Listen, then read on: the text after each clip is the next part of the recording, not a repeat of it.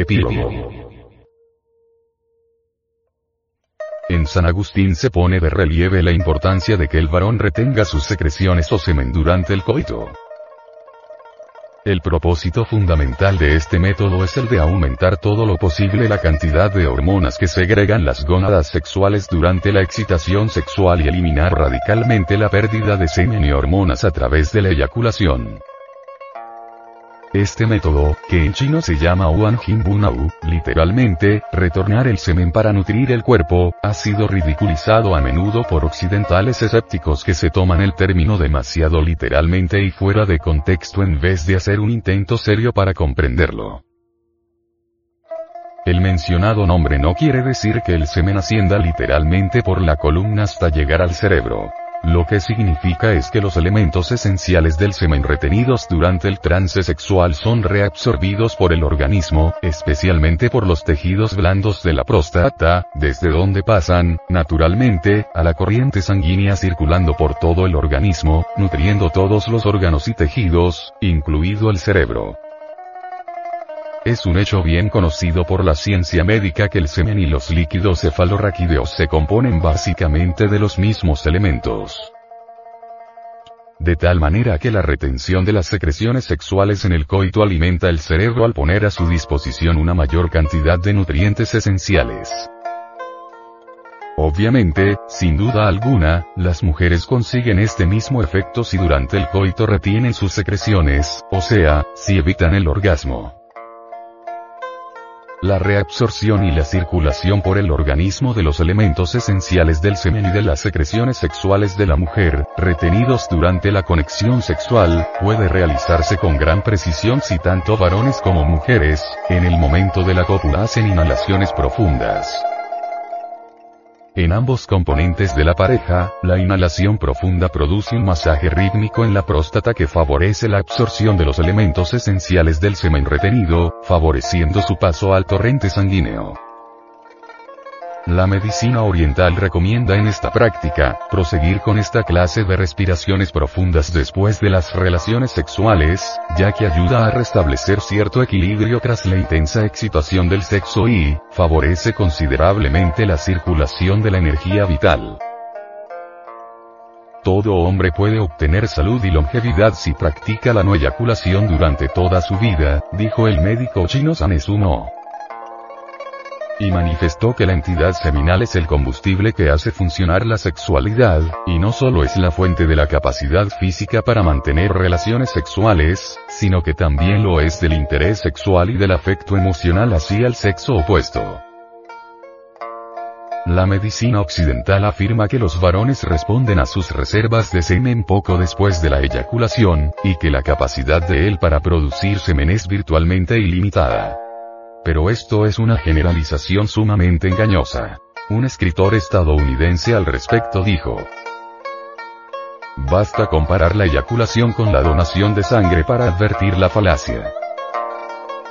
Tras donar un litro de sangre, la persona se siente débil y fatigada durante uno o dos días, hasta que repone el volumen de sangre perdido.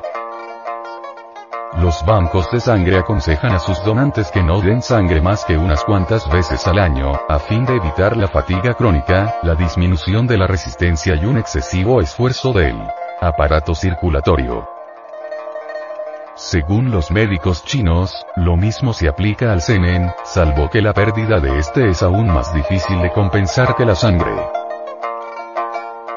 esto se debe a que el organismo invierte una gran cantidad de energía para reponer totalmente las reservas de semen y restablecer el correcto equilibrio hormonal tras una eyaculación. Un médico francés dijo, cuando la frecuencia eyaculatoria excede a la capacidad del cuerpo para reponer plenamente el semen, el varón experimenta cansancio crónico, disminución de la resistencia natural, irritabilidad y otros síntomas de deficiencia de energía. Además, también pierde todo el interés sexual por su pareja, que muy bien puede sentirse con ganas de más actividad. No podemos negar que los adolescentes y los jóvenes de veintipocos años son capaces de reponer el semen más deprisa de lo que puede gastarlo, pero la idea de que esta capacidad se mantiene indefinidamente a lo largo de la vida adulta, es completamente errónea. Lo cierto es que la experiencia práctica ha demostrado que las relaciones sexuales sin eyaculación mantienen el interés del varón por el acto y también su capacidad para continuar indefinidamente. Estudios médicos realizados por la Sociedad Oneida, compuesta de médicos, paramédicos y personas afines, en los Estados Unidos, confirmaron que los varones que eyaculan a diario una o más veces acaban volviéndose débiles mentales, ya que el semen está compuesto en un 20% de líquido cefalorraquídeo.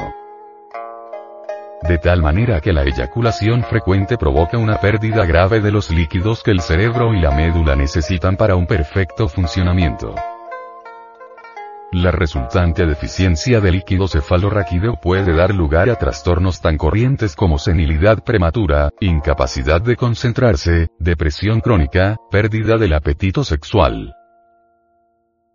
Investigaciones médicas recientes han demostrado que toda eyaculación provoca una significativa pérdida de zinc, un oligoelemento escaso pero esencial para el correcto funcionalismo de muchas actividades orgánicas.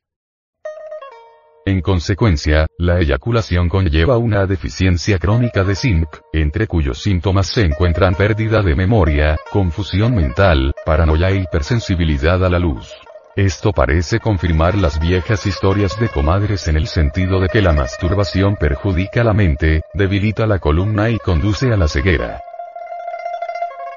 Para el gnosticismo universal, el coito suprasexual, o sea sin pérdida del semen, además de sus beneficios terapéuticos para ambos sexos, expuestos por los modernos médicos en sus últimas investigaciones, dice que contribuye a establecer la armonía entre la pareja, permitiéndoles conquistar la felicidad, no la amargura.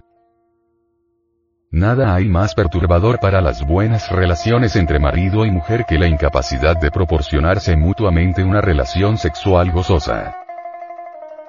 El secreto de la felicidad del hombre interior de cada uno de nosotros consiste en la relación de él consigo mismo. El estado divinal es fuera de toda duda, el de la dicha suprema que se alcanza en la unión sexual entre el eterno masculino y el eterno femenino cumpliendo la ley geovística de no fornicar, o sea, no eyacular, como lo dice el Levítico 15. Por favor, consulte las versiones extraídas del original, no las amañadas y acomodadas por las distintas sectas religiosas, en bien de sus intereses.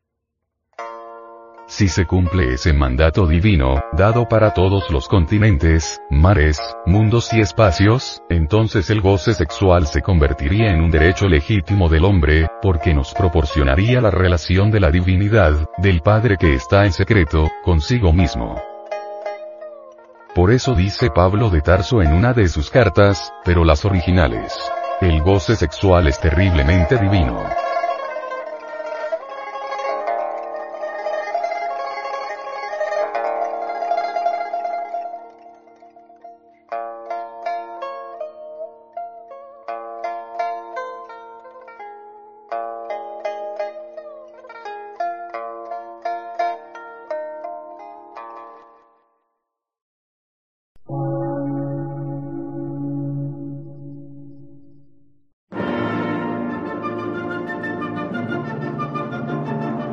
Emisora, gnóstica, transmundial.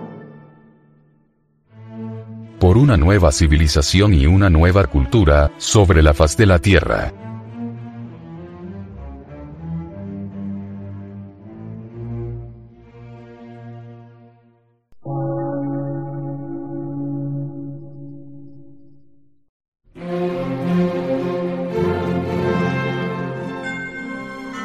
Medio de radiodifusión científico, artístico, místico y filosófico, de la Asociación Colombiana de Centros de Estudios Gnósticos, Antropológicos, Psicológicos y Culturales. A.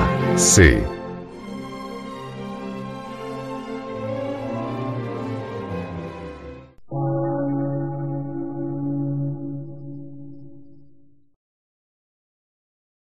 Lectura en movimiento. Difusión sin fronteras.